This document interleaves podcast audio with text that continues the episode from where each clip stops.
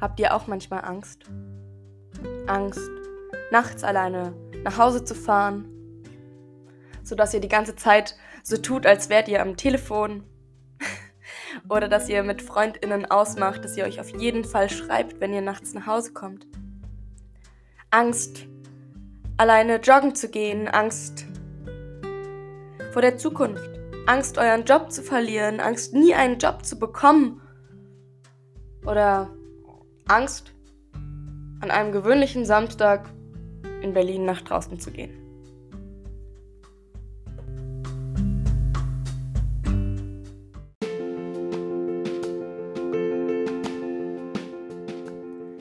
Ich will mehr. Nein. Ich will mehr. Ich will mehr. Ich will mehr.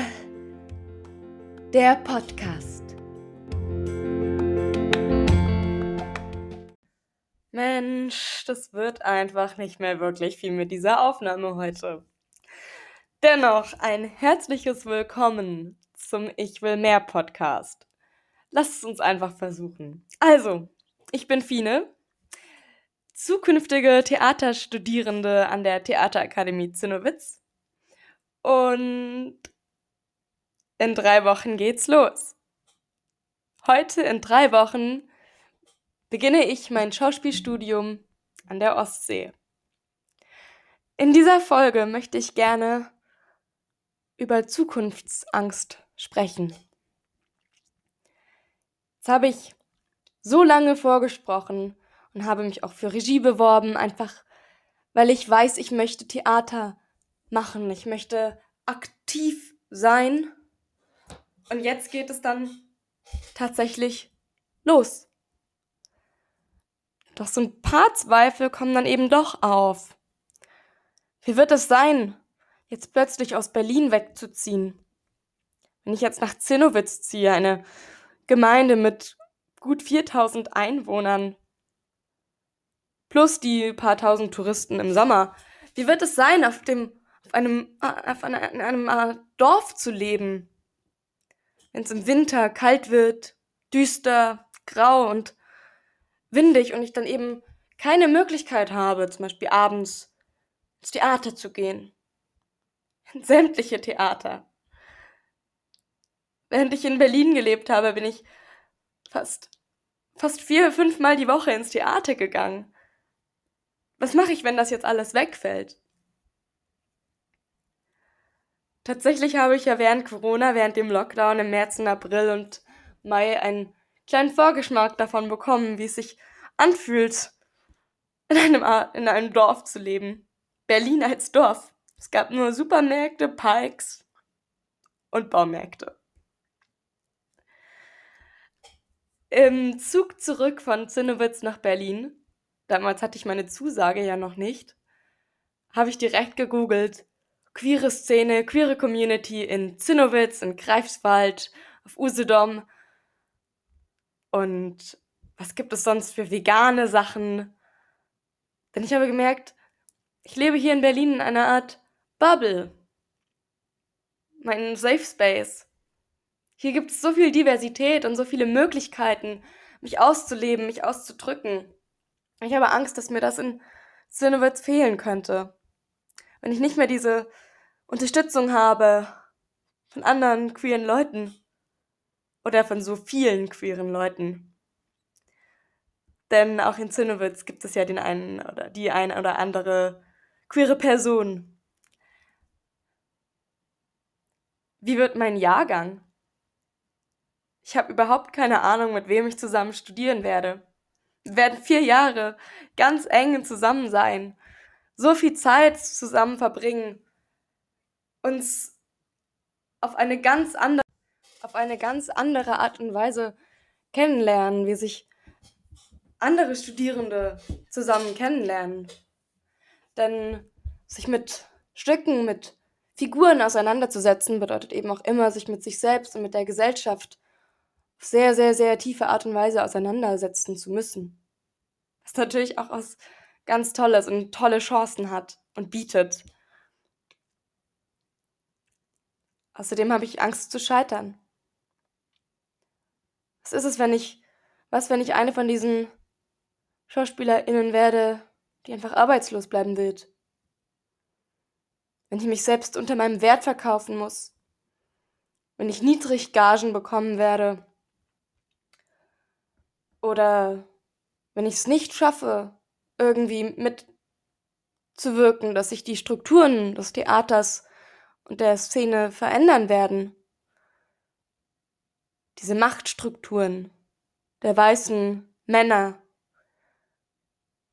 der weißen Menschen, die so viel zu sagen haben in dieser Welt. Und ich habe auch Angst davor, dass es zu einem weiteren Lockdown kommen könnte. Was mache ich denn dann, wenn ich da oben in Zinnowitz sitze? Wie wird das sein, so am Ende der Welt zu sein. Außerdem habe ich vor allem jetzt im Moment als Nachwirkung dieses Wochenendes hier in Berlin, ich habe Angst, nicht mehr so aktiv sein zu können. In Zinnowitz gibt es bestimmt nicht so viele Demonstrationen, an denen ich teilhaben kann und aktivistische Gruppen, die ich unterstützen kann, wo ich mitwirken kann. Und deswegen bin ich sehr froh, dass ich jetzt wenigstens diesen Podcast hier angefangen habe, um ein paar Dinge trotzdem tun zu können. Und ja. Vielleicht sollte ich mal anfangen, darüber zu sprechen, was denn hier am Wochenende geschehen ist. Seit 8 Uhr morgens am Samstag habe ich von meiner Wohnung aus nur Polizeisirenen gehört. War der Tag, an dem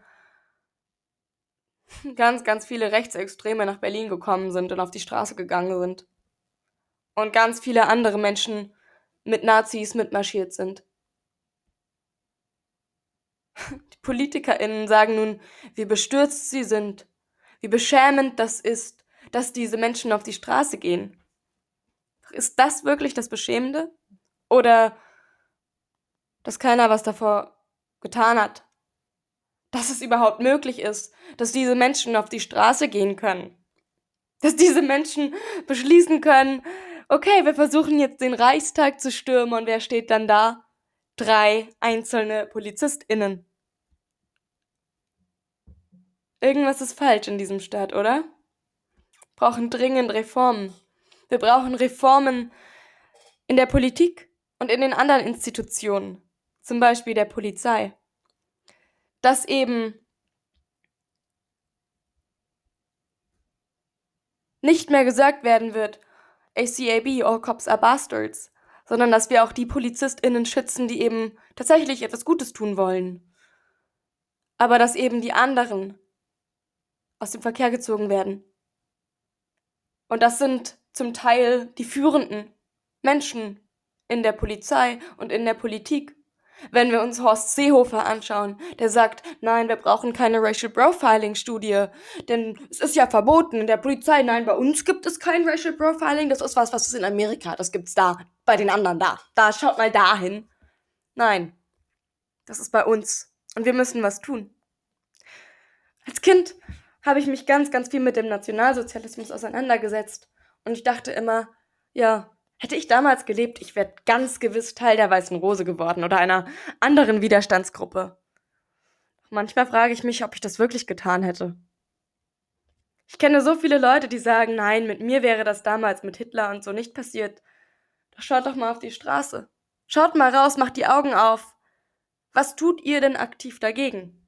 Ihr sitzt vielleicht vor eurem Handy, vorm Fernseher und ihr schämt euch, ihr seid bestürzt, dass so etwas passiert, aber es ist auch unsere Aufgabe, unsere Verantwortung, tatsächlich jetzt aktiv zu werden, was zu tun. Macht mit bei den Gegendemos. Natürlich nur mit Abstand und Maske. Postet auf Instagram, redet mit euren Freundinnen, mit euren Kolleginnen, mit eurer Familie darüber und wählt auf gar keinen Fall rechte Parteien.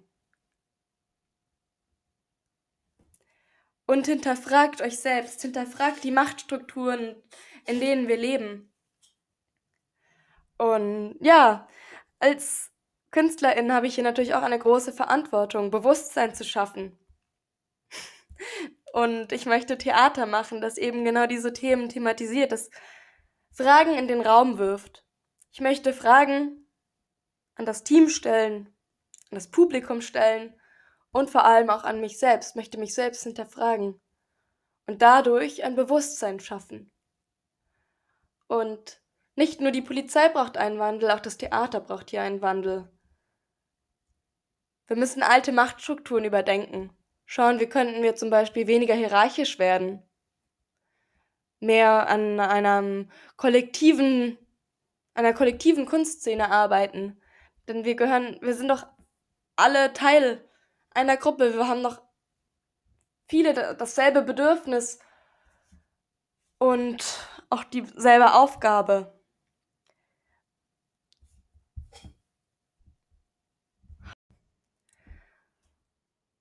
Mit anderen Schauspielstudierenden habe ich mich da neulich ausgetauscht darüber, wie können wir denn vermeiden, als Schauspielerin nur die Marionette eines männlichen Regisseurs zu werden? Wie können wir dafür sorgen, dass wir alle eine Stimme bekommen und selber mitdenken dürfen? Und ja, da habe ich mich habe ich mir überlegt, was könntet ihr denn dafür tun? Zum Beispiel gibt es schon einige Organisationen, die sich dafür einsetzen, für gerechtere Strukturen, für gerechtere Gagen, für eine Frauenquote und eine Diversitätsquote und zum Beispiel informiert euch mal auf den Seiten vom Ensemble-Netzwerk, von Büroquote Bühne e.V. oder wenn ihr selbst noch am Studieren seid, Schaut mal beim jungen Ensemble-Netzwerk vorbei. Und vor allem sprecht darüber. Sprecht untereinander darüber, wie ihr euch fühlt, über eure Erfahrungen und schreibt diese auch auf, veröffentlicht sie und haltet einfach zusammen. Ein ganz wichtiger Punkt, der mir jetzt auch gerade mit diesem chaotischen Wochenende aufgefallen ist in Berlin ist die Berichterstattung.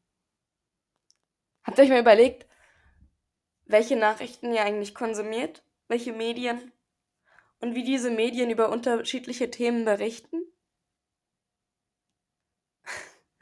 Dann ist zum Beispiel bei manchen Zeitungen die Demokratie in Gefahr, wenn eine Anti-Corona-Demo, sprich eine Demonstration von sehr vielen Nazis, abgesagt wird, ist plötzlich die Demokratie in Gefahr.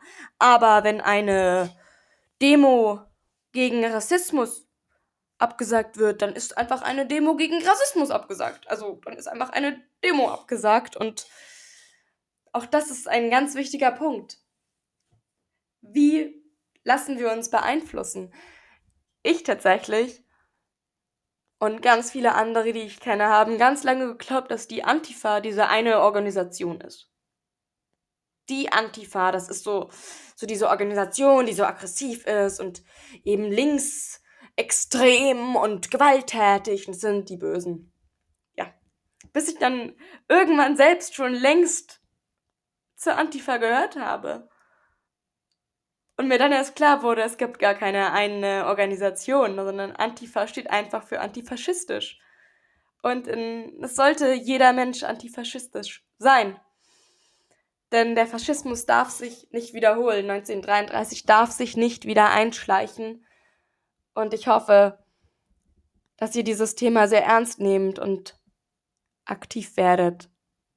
Auch ich werde versuchen, wieder mehr noch zu, mehr zu machen und aktiv zu bleiben und habe ja auch immer noch die Nähe zu Berlin. Ich meine, Zinnowitz ist nicht so weit weg. Ich kann auch am Wochenende zu Demonstrationen fahren und sollte das mein Stundenplan zulassen. Oder eben organisi organisieren, dass die ganze Klasse mitfährt. dass wir alle gemeinsam etwas machen und aktiv sind. Und ja, ich hoffe, dass euch diese Folge soweit gefallen hat. Ich möchte euch noch sehr gerne einen kleinen anderen Podcast-Tipp geben. Und zwar, warum es sich zu losen lohnt. Das ist ein Podcast, zweier SchauspielerInnen, also Lisa Jupt und Johannes Lange. Lisa Jupt hat unter anderem das Ensemble-Netzwerk mitgegründet und setzt sich auch für sehr viel Diversität am Theater und für die Frauenquote und für gerechte Gagen ein. Und hört einfach mal rein. Ihr findet den Podcast zum Beispiel auch bei Spotify. Warum es sich zu losen lohnt. Losen mit 3 O. Vielen Dank fürs Zuhören und bis zum nächsten Mal.